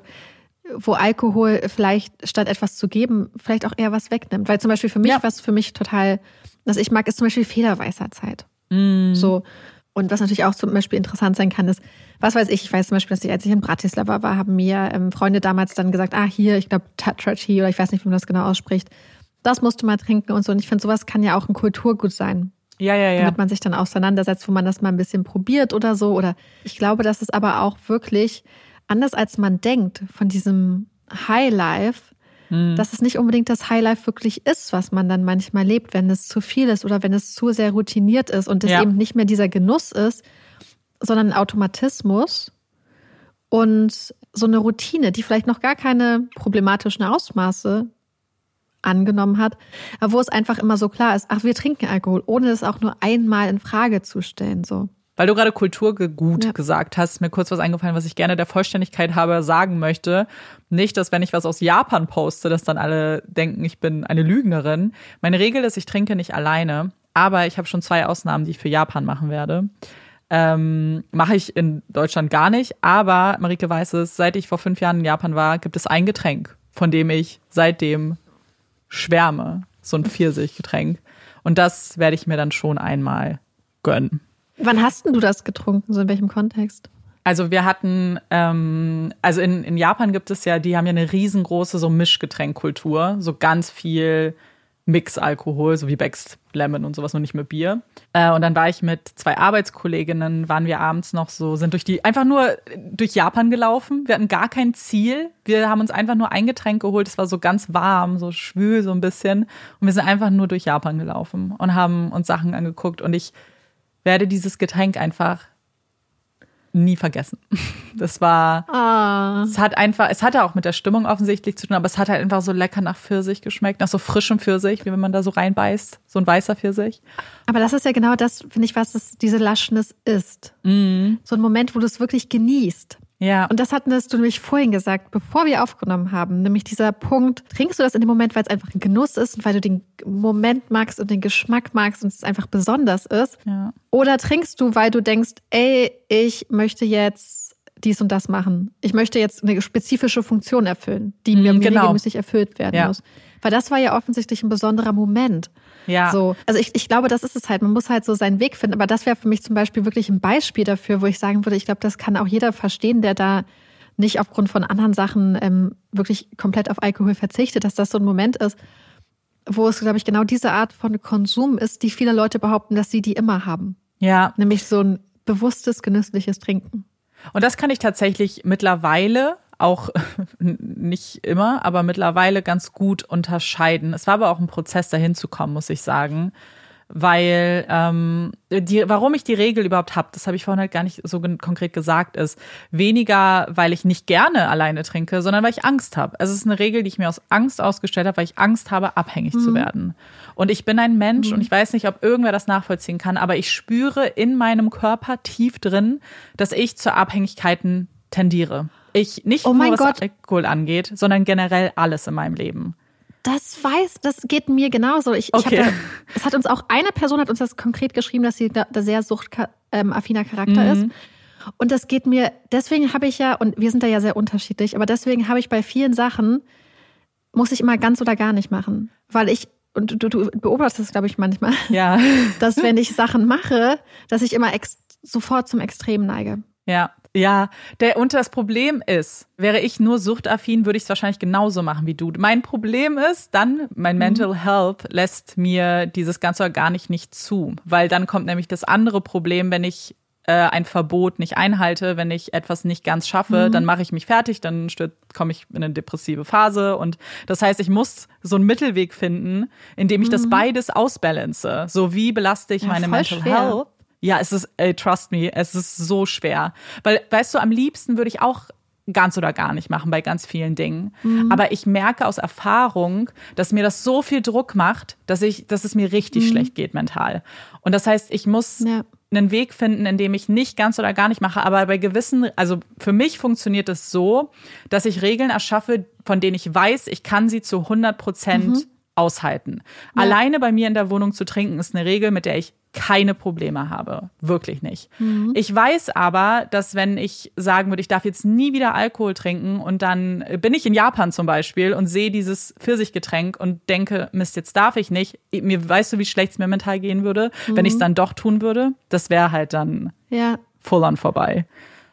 ist so witzig, weil ich wirklich, ähm, ich, ich, ich brauche, ich kann, ich habe zum Beispiel gemerkt, dass ich, dass es mir ganz schwer fällt, bei Sachen Maß zu halten. Da habe ich aber so ganz vielen Sachen, wenn man Süßigkeiten konsumiert, wenn ich gesagt ich konsumiere Süßigkeiten, kann ich vielleicht zwei Tage noch sagen, okay, du isst jetzt nur ein Stückchen Schokolade und dann ist, dann esse ich einfach nur Süßigkeiten Ja. die ganze Zeit und in Massen. Und ich hatte jetzt die Sachen auch so mit Alkohol und so, da habe ich es ja auch immer eigentlich ganz gut hinbekommen, dass ich gesagt habe, ich auch die letzten Jahre, ich weiß nicht, am Anfang haben wir ja oft auch noch nach dem Aufnehmen so ein Säckchen getrunken oder so. Das war so eine ganz typische Sache eigentlich bei uns am Anfang hier im Studio. Und ich habe gemerkt, wie ich mit der Zeit auch zum Beispiel immer weniger Bock drauf hatte und dass ich Ja. eigentlich dann doch keinen Sekt trinken wollte. Und dann ähm, haben auch in meinem Freundeskreis irgendwie, und ich meine, dann war auch Corona, irgendwie immer weniger wurde getrunken, hatte ich das Gefühl. Und so, dass ich da gar keine ganz oder gar nicht Regel habe, aber jetzt an diesem Punkt nämlich bin, weil ich nämlich zu ganz oder gar nicht neige, dass ich überlege, trinke ich jetzt ein bisschen oder ziehe es einfach durch, weil ich eigentlich auch immer dieses, und da stehe ich halt genau vor dieser Frage. So, was mache ich Ja. jetzt zum Beispiel die nächsten Tage? Weil ich vom Charakter her eher durchziehen würde, glaube ich, fast Ja. jetzt, weil ich es auch einfach mag. Einfach dieses Gefühl, ey, das war doch cool ohne Alkohol. Irgendwie finde ich das aufregend, weil es so neu ist, so, so Ja. komisch sich das vielleicht auch anhört. Und ja, Ja. Ja, das zeigt aber halt, dass es halt so eine persönliche Sache ist. Ne? Das ist halt, da muss halt jeder irgendwie seinen Weg finden. aber sich halt, ähm, ja. ich glaube, man profitiert davon, wenn man sich aber damit auseinandersetzt und das halt eben eine bewusstere Entscheidung ist, als eben einfach Routine. Ja. Und ich finde auch, was mir auch immer hilft, ist darüber zu reden und Sachen auszuformulieren mhm. und und ich glaube zum Beispiel so dieses mit der Suchtaffinität. Ich meine, du hast bis eben scheinbar gedacht, dass du damit alleine bist. Mhm. Ja. Aber mir geht es genauso. Und es haben wirklich, ähm, mindestens eine Person hat das, hat wirklich auch geschrieben, dass sie weiß, dass sie sehr suchtaffin ist und das deswegen nicht macht, glaube ich. Mhm. Ähm, also ich glaube, es gibt sehr viele Leute, denen das genauso geht. Ja. Aber wie gut ist es auch, wenn man das dann erkennt? Und was wir ja auch als Frage in unseren Stories gestellt haben, ist so ein bisschen, was sind eure Tipps beziehungsweise Ideen, vielleicht wie wir es in der Gesellschaft im Alltag auch einfacher machen können für Menschen, die keinen Alkohol trinken oder was euch vielleicht auch hilft, wenn ihr keinen Alkohol trinkt und vielleicht auf so ein bisschen mhm. blöde Kommentare oder Widerstand stoßt. Ja, ich glaube, das ist total ähm, wichtig interessant, weil es natürlich einmal was, was vielleicht einem persönlich hilft, wenn man jetzt zum Beispiel sagt, ich möchte meinen Alkoholkonsum reduzieren oder ich möchte nicht trinken. Oder aber auch, es gibt ja auch ganz viele Menschen, die keine Wahl haben. Wir haben Geschichten von euch gehört von Menschen, die zum Beispiel auch erblich bedingt äh, eine Leberzirrhose haben, die nicht trinken können, wo das ganz wichtig ist. Leute, die aufgrund von Alkoholsucht Folgeschäden davon getragen haben oder, oder Familienmitglieder. Oder wie zum Beispiel unsere Hörerin, die uns ihre ganze Geschichte geschildert hatte, auch geschrieben hat, sie hat sich vorgenommen, sie möchte nicht zu einer Drehtürpatientin werden. Mhm. Nicht wieder rein und raus, weil es ist einfach eine Sache, mit der Menschen ihr Leben lang auch kämpfen. Und wo es einfach schwer ist, gerade in einer Gesellschaft wie in unserer, wo Alkohol so normalisiert ist, wo es verharmlost wird und eigentlich überall frei verkäuflich an jeder Ecke zu erwerben ist. Und das kommt wieder zu diesem Bashing, weil ich glaube, dass es viele Leute gibt, die das vielleicht auch so empfinden. So, ach, jetzt wird uns auch noch der Alkohol madig gemacht. Kann man denn gar nichts mehr machen? Darf ich denn nichts mhm. mehr machen? Und ich glaube, darum geht es gar nicht, sondern es geht darum, dass es A, für viele Leute ein überlebenswichtiges Thema ist. Ja. Auch entspannt ein alkoholfreies Leben leben zu können und dass es für viele Leute einfach das Leben auch so viel angenehmer ist, weil wir haben jetzt gerade in dem Moment, wo wir aufnehmen, noch eine Nachricht oder beziehungsweise einen Kommentar bekommen von einer jungen Person, die auf dem Dorf lebt und nichts trinkt und sich die ganze Zeit dumme Kommentare anhören muss und sich immer und immer wieder rechtfertigen muss. Und ja, ganz viele von euch haben uns auch ähm, ganz tolle, äh, ganz tolles Input dazu geschrieben. Ja, ich glaube, das Größte, was jeder sich auch vornehmen kann, ohne viel selbst verändern zu müssen, ist diese Kommentare, glaube ich, zu lassen. Also dieses, warum trinkst du heute nicht? Ähm, Leute vielleicht auch überreden zu wollen, überhaupt Mitmenschen, glaube ich, in die Situation zu bringen, sich erklären zu müssen für etwas, was man mhm. sowieso nicht erklären muss, aber erst recht etwas, was auch sehr persönlich und sehr intim und sehr schmerzlich auch ja. sein kann. Und ich mhm. glaube, dass wir alle ausnahmslos davon profitieren, wenn wir empathischer miteinander umgehen. Und das ist so ein großer Schritt von Empathie, äh, sich selbst zu verändern, wenn man sonst Situationen erschafft, in denen andere Leute sich unwohl fühlen. Und ich glaube, hier ist das ein Paradebeispiel ja. von einer Sache, die man sehr schnell ändern kann, weil man sich bewusst dafür entscheidet, es nicht mehr zu machen. Oder wenn man das mitkriegt, dass andere genau. solche Leute Sachen fragen oder vielleicht einfach die Person, man, ich glaube, man muss es gar nicht äh, immer so in your face mäßig machen, sondern die Person vielleicht im Nachhinein auch einfach zur Seite sehen und sagen so, hey, ähm, diese Fragen habe ich vielleicht früher auch immer gestellt. Das kann für Leute aber auch vielleicht unangenehm sein oder irgendwas. Oder einfach, dass man der Person, die diesen Kommentar abbekommen hat, danach vielleicht auch zur Seite nimmt, wenn man denkt, das ist jetzt zum Beispiel nicht die Situation, da eine große Sache draus zu machen und sagt, hey, äh, ich wollte nur sagen, ich, ich sehe das voll, dass du nicht trinkst. Ich finde das vollkommen cool. Äh, wenn ich dich dabei unterstützen kann, mhm. sag mir wie. Und ich glaube, bei diesem Unterstützen ist es auch sowas, das ist so eine Sache, die ist mir ganz krass um Weihnachten aufgefallen. Weil es geht ja auch zum Beispiel um die Sache, was ist an Getränken auf einer Party ja. verfügbar, wenn man eine Veranstaltung hat. Und wir hatten so einen Glühweinabend geplant. Und ich habe zu dem Zeitpunkt ja nicht getrunken und habe, es waren mehrere Leute eingeladen und ich habe gedacht, naja, die, das Verhältnis wird ja wahrscheinlich so sein, sagen wir mal, zehn Flaschen Glühwein, vier Flaschen nicht alkoholischen Punsch. Ähm, Punsch, Punsch, so, so ganz leckerer Blaubeerpunsch und sowas hatten wir. Das Krasse war dann aber, dass eigentlich niemand trinken wollte an dem mhm. Abend. Also es haben, glaube ich, zwei Leute getrunken am Ende und wir hatten viel zu wenig alkoholfreie Alternativen. Mhm, und das hat mich auch überrascht, weil ich das noch nie so beobachtet hatte, dass so viele Leute nicht mhm. trinken. Aber ich glaube, es war A, dass wenn andere nicht trinken, dass Leute viel eher geneigt sind zu sagen, ach weißt du was, ich trinke nicht. Ja, voll. Und das äh, gleichzeitig habe ich auch gelernt, hey, ich muss viel mehr alkoholfreie Alternativen anbieten. Oder auch so zum Beispiel auf einer Party, dass man halt auch wirklich was Geiles da hat. Ja. Dass man nicht sagt, hier, du kriegst einen O-Saft. Oder wer alkoholfrei will, ja, du kannst dir einen, eine Apfelschorle trinken, was ja voll das geile Getränk ist. Ja. Aber auch so ein fancy Getränk, so dass man sich, dass man die gleiche Mühe zum Beispiel macht, die man in so einen Cocktail oder fancy Sekt steckt, auch in ein nicht alkoholisches Getränk steckt, um, um einfach auch so diese Freude ähm, die ein Getränk vermitteln kann, auch in der Situation zu vermitteln. Ich glaube, das ist auch schon so ein super erster Step, weil viele sagen ja, dass sie zum Beispiel dann Getränke nehmen, das haben uns viele von euch geschrieben, die aussehen wie alkoholische Getränke, damit es nicht auffällt, dass sie zum Beispiel nur einen O-Saft oder so trinken. Ja. Und ich glaube, da kann man wirklich entgegenwirken, wenn man auch einfach super schicke Drinks macht, die antialkoholisch sind. Weil dann ist es nicht so, uh, was trinkst du da? Trinkst du nur das und das? Nee, du, oh, cooles Getränk, was trinkst du da? Das ist ja eine ganz andere Herangehensweise. Ja, finde ich auch. Das finde ich auch einfach eine gute Sache. Und ich meine, man kann ja auch, gerade wenn man eine Party plant, könnte man ja sogar auch das, wirklich das offen ansprechen und fragen, wenn man eine Gruppe Ja. hat, zum Beispiel, hey Leute, wisst ihr schon, wollt ihr trinken oder nicht? Ich wollte nur mal gucken, wie das Verhältnis ist. Ähm, so ja, nein. Es gibt übrigens zum Beispiel, wenn ihr WhatsApp habt, kann man Abstimmungen auch machen. Das finde ich eigentlich ganz cool. Das haben wir letztens in der Gruppe gemacht. Also man kann es wirklich relativ einfach mit Ja, Nein machen, ohne dass jeder se- separat schreiben muss, ich mache das und das. Und weißt du, was für mich auch so ein Thema ist, worüber ich auch mehr nachgedacht habe bei so Tipps und Tricks und vielleicht Sachen, die wir auch vielleicht ändern sollten, ist Alkohol als Geschenk. Weil Ja. ähm, gerade bei fremden Menschen, ich kenne das zum Beispiel, wir haben ja auch von unserem Arbeitgeber so eine Box bekommen mit so, so Leckereien und da war auch Wein und Prosecco drin. Und ich habe da nichts mir bei gedacht. Aber jetzt denke ich so drüber nach, was ist, wenn das jemand bekommen würde, der vielleicht auch abhängig ist? Also wenn wir jetzt mal eher in die Richtung Ja. denken, das wäre ja wirklich auch super schädigend, noch zusätzlich zu dem, Ja. dass Alkohol sowieso schon gesundheitsschädigend ist. Ja, da dachte ich halt einfach so, oh, das ist eigentlich sowas, was man ganz leicht auch ändern könnte und vielleicht auch unbedingt ändern sollte, weil man die Menschen halt nicht so gut kennt, dass man das einschätzen kann.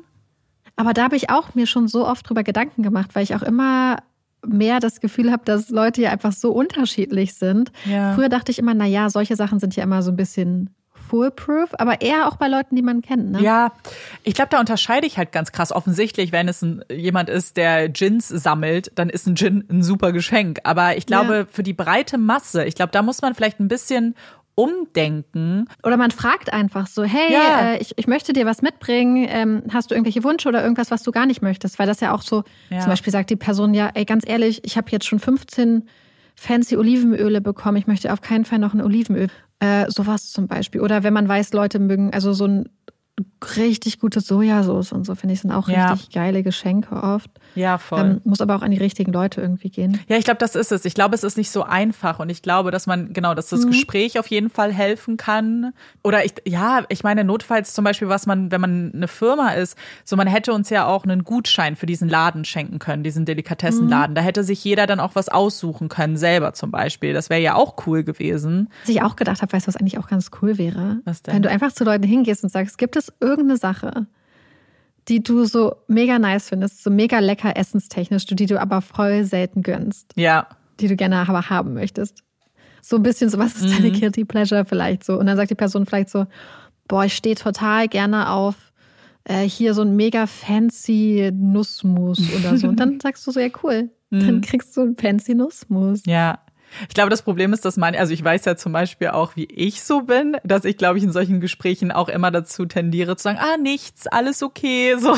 Und dass ich, oh, ich brauche nichts. Vielleicht muss man sich auch mehr angewöhnen, wenn jemand wirklich dir was schenken will, einfach zu sagen, ehrlich, dass, oh, ich hätte voll gern neues Salz oder so oder keine Ahnung, irgendwas. Ja. Oh, Salz ist ein richtig gutes Ja, Geschenk. also Salz kann man mir übrigens immer schenken, wenn ihr, wenn irgendwer. Salz wird nicht schlecht. Ja, Und es gibt ja auch richtig nice Salze. Ja, so, ja. Ich liebe so ich liebe auch Salz. grobkörniges Meersalz für Ich die auch Salz. voll. Aber ich glaube, Guter Pfeffer. Oh. Mhm. Wobei Pfeffer muss Es man gibt auch auch Leute, die keinen Pfeffer Ich mögen. war ja so jemand. Jetzt liebe ich Pfeffer auch total. Aber Mhm. genau, ich glaube, bei sowas muss man dann vielleicht auch ein bisschen gucken, wie gut man die Person kennt. Aber ich glaube, es Oder ist, man ja. stalkt den Instagram-Kanal. Oh mein Gott, das wäre halt, das ist halt, ja. Oh mein Gott, ja. das, das stimmt. Ähm, ich hatte das mit dem Alkohol, hatte ich auch in einem TikTok gesehen, weil irgendeine ähm, eine Frau das so angesprochen hat, die auch alkoholabhängig ist und dann zu ihrem Arbeitgeber nämlich gehen musste und dann sagen musste, hey, könntet ihr in Zukunft mir bitte keinen Alkohol schenken? Und hat es dann auch mhm. erklärt. Und dann dachte ich mir so, so, eigentlich müsste sie nicht das tun oder sie überhaupt in diese Situation gebracht werden, weil das natürlich was sehr Persönliches ist, was man vielleicht auch nicht unbedingt so mit Arbeitgebern teilen möchte auch, was ich auch voll verstehen würde. Ja, klar. Und vor allem mit drüber sprechen. Ich glaube aber, was helfen kann, ist mit Leuten, denen man vertraut und mit mhm. Leuten in seinem Umfeld und Freunden und Familie drüber sprechen. Ja also Amanda und ich, wir haben so viele interessante Gespräche zu dem Thema einfach schon ja. geführt oder zu grundsätzlich solchen Themen. Und ich finde, dass man immer so viel lernt. Mhm. Man fühlt sich vielleicht nicht alleine und vielleicht findet man ja auch mehrere Leute in der Freundesgruppe, die sagen, hey, ich unterstütze das oder weißt du was? Ich habe das auch schon überlegt, aber ich habe mich nicht getraut. Ja. Ich glaube, was auch reinfällt, was natürlich viel, viel, viel schwerer eigentlich ist, schon ist, aber dass man auch manchmal, selbst wenn man, also wir haben jetzt zum Beispiel viele Geschichten von euch gehört, wo es zum Beispiel auch um, um Giftung und, und Entzug und so geht, mhm ähm, wo ganz Therapie zum Beispiel ein ganz wichtiger Punkt ist. Aber selbst wenn man das Gefühl hat, hey, das ist nicht meins, vielleicht lohnt es sich aber trotzdem, dass selbst wenn man über diesen Schritt nicht hingegangen ist, das Thema in der Therapie mal anzusprechen. Ja. Oder es gibt ja auch super viele Beratungsstellen zu dem Thema, ähm, ganz viele Selbsthilfegruppen zum Beispiel und ähm, oder auch ganz tolle Bücher und auch Instagram-Kanale. Ähm, richtige Communities. In, in England beobachte ich das ganz viel, so dieses Sober Girl Society und so zum Beispiel. Wenn euch das Thema jetzt zum Beispiel gefällt, dass es da super viele Quellen und Sachen gibt, hm, können wir ja auch vielleicht wieder sammeln und dann über die Woche posten, mhm. wenn ihr Bock habt, uns da Sachen zu schicken, die helfen können, die einen unterstützen können. Weil ich weiß nicht, wie es bei euch ist oder wie es bei dir ist, aber ich brauche immer wieder Reminder. Ja, ja, klar. In dem voll. Sinne, dass wenn ich, ähm, wenn ich Sachen mache, dann tut es mir total gut. Zum Beispiel, ich nehme mir vor, ich möchte das und das machen. Äh, jetzt gesundheitsmäßig so, ich möchte jetzt hier mehr, was weiß ich, Sport machen mhm. oder so dann tut es mir total gut, wenn ich mich immer wieder mal mit dem Thema beschäftige, damit ich immer wieder einen Impuls kriege. Ja. Und immer wieder die Motivation sich so ein bisschen auffrischt. Ich meine, das wäre ja zu erwarten, dass etwas, was dein Körper vielleicht 25 Jahre gemacht hat, du aber in einem Jahr ausgleichen kannst. Das ist ja, das ist ja nicht so, sondern du musst es ja kontinuierlich üben und dich auch dran erinnern. Ich glaube, warum auch, was du gesagt hast mit Therapie beziehungsweise Gespräche oder sich informieren und so weiter auch wichtig ist, weil uns hatte auch jemand geschrieben, dass gerade Alkohol auch eine Begleiterscheinung sein kann von anderen mhm. ähm, mentalen Problemen. Das, und das ist, ergibt ja nur Sinn. Wenn du eh vielleicht unsicher bist, wenn du vielleicht Depressionen hast etc., dann ist es natürlich noch leichter, dir eine, eine Ausflucht zu suchen oder irgendwas zu ja. suchen, was kurzer, für kurze Zeit hilft oder dich ablenkt. Und da ist natürlich äh, eine Droge erstmal etwas, wozu man dann auch schnell greifen kann. Gerade eine legale Droge wie Alkohol. Ja, oder zum Beispiel auch im Zusammenhang zum Beispiel mit ADHS und solchen mhm. Sachen. Dass es halt für voll viele Leute einfach eine ganz krasse Tendenz dahin geht und auch eine ganz krasse Tendenz, ähm, Alkohol dann so, so ein bisschen zur Selbstmedikation auch mhm. zu nutzen irgendwie. Voll. Ja. ja, es ist auf jeden Fall ein Thema, was so wichtig ist, darüber zu sprechen. Deswegen fände ich es cool, wenn ihr uns Sachen zuschickt, dass wir es vielleicht auch auf Instagram noch ein bisschen teilen ja. können und äh, vielleicht noch andere Personen auch finden, die vielleicht auch dazu was gesagt haben schon. Das finde ich nämlich auch besonders spannend. Ja. Und mir fällt, und mir fällt da gerade noch eine Sache ein, die, glaube ich, auch damit zu tun hat und die vielleicht sich jetzt auch richtig, richtig hart anhört. Ich habe mich eine Zeit lang viel damit auseinandergesetzt mit so Habit Forming und Gewohnheiten mhm. und Angewohnheiten und so. Und ich weiß nicht mehr, ob es welcher James Clear oder BJ Fox, Fogg oder so. Irgendwer meinte, dass halt gerade im Rahmen von Sucht halt die Umstände ganz, ganz große, ganz, ganz großen Einfluss haben. Mhm. Und dass, wenn man zum Beispiel auch einen Entzug macht oder ähm, sich davon lösen möchte, danach aber wieder in genau die gleichen Umstände und dieses gleiche Umfeld, was die Sucht vielleicht vorher schon begünstigt hat ähm, und auch dann reingeht, dass das halt ganz, ganz, ganz, ganz schwer dann ist.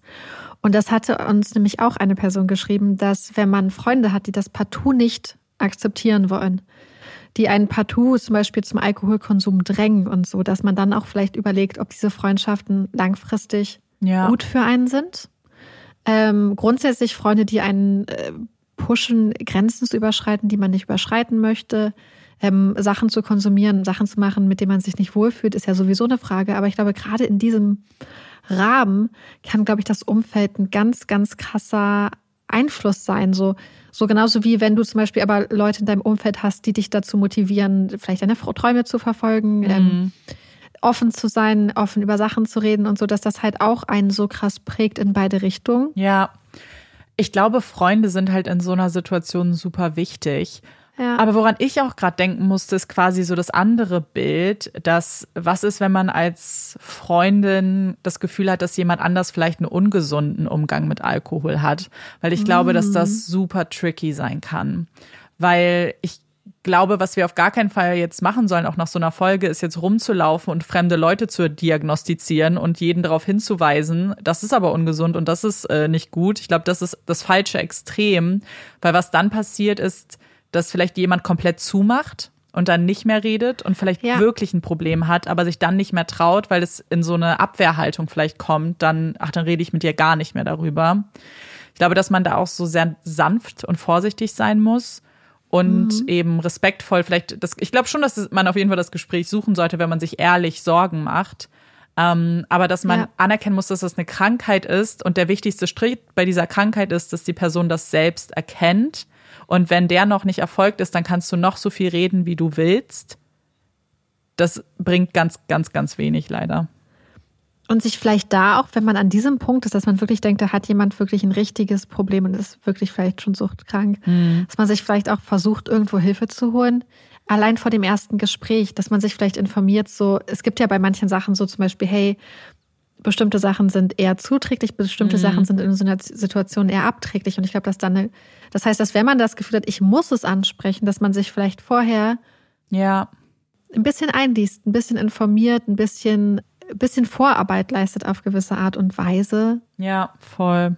Das ist ja auch ein schambehaftetes Thema. Ja. Ich glaube, das passiert ganz schnell, dass Leute sich angegriffen fühlen, dass Leute das Gefühl haben. Und ich glaube, das ist so das, was du auch so gut angesprochen hast. So, dieses Gefühl, dass man moralisch verurteilt wird, mhm. ist halt super scheiße. Naja, und ich habe auch das Gefühl, dass das so grundsätzlich immer bei keiner Sache zuträglich ist. Niemand wird, also ich, ich glaube zum Beispiel, wenn es um zum Beispiel Konsum von Tierprodukten geht, ich glaube, niemand wird aufhören, irgendwie äh, bestimmte Sachen zu konsumieren oder auch Alkohol, weil du die Person moralisch verurteilst, ja. weil sie denken, oh, der moralische Druck ist zu groß. Ich glaube, dass das oft eher zu Trotz führt oder zu einer Abwehrhaltung, ganz verständlich. Mhm. Aber ich glaube, dass man da zum Beispiel auch viel erreichen kann, wenn man mit gutem Beispiel vorangeht. Wenn man Total. zeigt, hey, ist es vielleicht gar nicht so schwer. Hey, ich, ich, ich gebe mich auch verletzlich. Ich habe auch Gedanken. Ich habe nicht alle Antworten, sondern ich suche halt auch noch die ganze Zeit. Genau, das ist, und ich glaube, das ist halt wirklich was super Wichtiges und etwas, was auch nicht unbedingt leicht ist. Und ich glaube, es lohnt sich immer, Gespräche anzufangen, solange man eine gute Intention hat und auch vielleicht dann auch anzuerkennen, wenn es vielleicht nicht zielführend ist, einfach zu sagen, hey, vielleicht ist das jetzt gerade nicht der richtige Zeitpunkt. Aber weißt du was, lass uns doch wann anders vielleicht nochmal drüber reden, wenn du möchtest, so dass die Tür mhm. offen bleibt quasi und sagt, das Thema, ja. wenn du wann immer du bereit bist, ich bin da für dich. Und ich glaube, das, was du gerade gesagt hast, äh, geht in alle Richtungen zu eigentlich mm. allen Themen. Ja. Wirklich allen Themen. Ich glaube, in einer Freundschaft oder in einer Beziehung zu symbolisieren, meine Tür ist offen, ich bin da, wenn du reden möchtest, ist eigentlich eine der grundsätzlich wichtigsten Sachen, die man überhaupt machen kann. Ja. Aber gerade zum Beispiel so auch als Eltern zum Beispiel sagt, hey, wenn du über das Thema reden möchtest, ich bin da. Mhm. Wenn du irgendeine unangenehme Situation hattest auf einer Party, ich bin da, mit dir darüber zu reden. Nicht um dich zu verurteilen, sondern um dir zuzuhören und dass wir gucken, dass du dich in Zukunft nicht mehr in so eine Situation vielleicht kommst und wie, wie ich dir helfen kann. Hm. Ja, ich glaube, das sind ganz schöne vielleicht Gedanken, um das Thema erstmal abzuschließen. Ich glaube, man könnte halt noch mehr reden, aber ich glaube, so unsere Grund. Mein Ohr tut schon. Ja, wir haben. Es ist tatsächlich, es ist auch viel geworden. Ähm, was wir jetzt noch. Jetzt zwei Stunden Material. Ja, was wir jetzt ein bisschen kürzen müssen. Ähm, wir hoffen aber, das war irgendwie interessant für euch und wären auf jeden Fall gespannt, was eure Gedanken sind. Ähm, ja, was ihr vielleicht noch hinzufügen möchtet oder vielleicht was ihr uns mitgeben wollt. Das wäre ja auch voll spannend. Mhm. Ja, und alle, an die uns ihre Geschichten geschrieben haben, die so offen und, und ehrlich mit uns waren, die ihre super interessanten Gedanken geteilt haben in alle Richtungen. Tausend Dank. Das war äh, unglaublich beeindruckend und ähm, ja, Amanda hat es ja auch am Anfang gesagt, einfach, dass das auch mit einem selbst ganz, ganz viel macht. Richtig viel, richtig viel. Und bevor wir diese Folge beenden, machen wir aber natürlich noch unsere Tops und oder Flops. Äh, ganz vielleicht kurz und knapp, so Quickfire, damit wir nicht noch, noch mehr zum Schneiden produzieren. Also ich habe zumindest einen Ja. ganz schnellen Top. Ja, mach. Okay, es ist wirklich richtig, richtig random, aber ich freue mich jetzt gerade richtig doll gleich zu essen, weil ich habe gerade eine Leidenschaft für Fladenbrot entdeckt. Ich liebe Fladenbrot und ich meine tatsächlich auch dieses mit diesem schwarzen und weißen Sesam oben drauf, was man in fast jedem Supermarkt irgendwie kaufen kann und sich dann aufbackt. Ich lieb's so sehr. Ich mache da gerade alles rein. Ich, ich mache entweder so, so vegan Gyros oder jetzt mache ich ganz oft so das im Backofen. Irgendwie überbacke ich mir irgendwas und dann mache ich da Dips zu und ja, das mache ich mir jetzt gleich und ich liebe Fladenbrot. Ich habe gerade ja totalen Hunger drauf. Bei uns gab es früher immer Fladenbrot gefüllt mit Chili con Carne und dazu dann Feta und Oh mein Gott, ganz das- viel Butter im Fladenbrot. Das klingt richtig gut. Das war immer richtig, richtig lecker. Okay, das muss ich einmal machen. Ey, mein Job ist komplett random. Aber ich habe vorhin gemerkt, dass ich, ähm, dass es ein Buch, was ich mir eigentlich kaufen wollte, auch bei Bookbeat zum Lesen gibt. Wie cool. Das ist richtig cool. Und das heißt, ich habe das jetzt direkt und es ist ganz kurz, 106 Seiten. Und das werde ich vielleicht, weil ich so gespannt bin, jetzt die nächsten Tage dann, vielleicht heute, nee, heute habe ich gar keine Zeit. Sobald ich wieder Zeit habe, ganz schnell wegkonsumieren. Aber das hat mich einfach gefreut, weißt du? Kennst du Ja. das? Wenn du auf einmal so denkst, ah, krass, Ja. das, das wollte ich ja mir kaufen. Und jetzt habe ich das auch gerade da entdeckt. Das finde ich irgendwie voll cool. ich freue mich da auch mal drüber, weil es ja auch Geld gespart. ja. Win-win. So, damit beenden wir die Folge. Diesmal gibt's keine Abstimmung, weil die Folge, die ihr nächste Woche hört, ist schon im Kasten. Es ist nämlich eine Am I the Asshole Folge, die wir voraufgenommen haben, damit ja, wir was jetzt zu präsentieren haben, weil ich jetzt nicht mehr dann da bin, die nächsten Wochen. Ich fliege nach Japan. Und danach gibt's auch Pause. Das haben wir aber in der Folge dann erklärt. Das war's dann jetzt aber wirklich. Und wir hoffen, euch hat diese Folge gefallen. Wenn das der Fall war, würden wir uns total über eine Bewertung freuen. Und danke an alle, die das schon gemacht haben. Und wir würden uns auch freuen, wenn ihr uns dann das nächste Mal wieder zuhört. Ich bin Amanda Ich bin Marike. und das war zwei bei Olaf. Tschüss.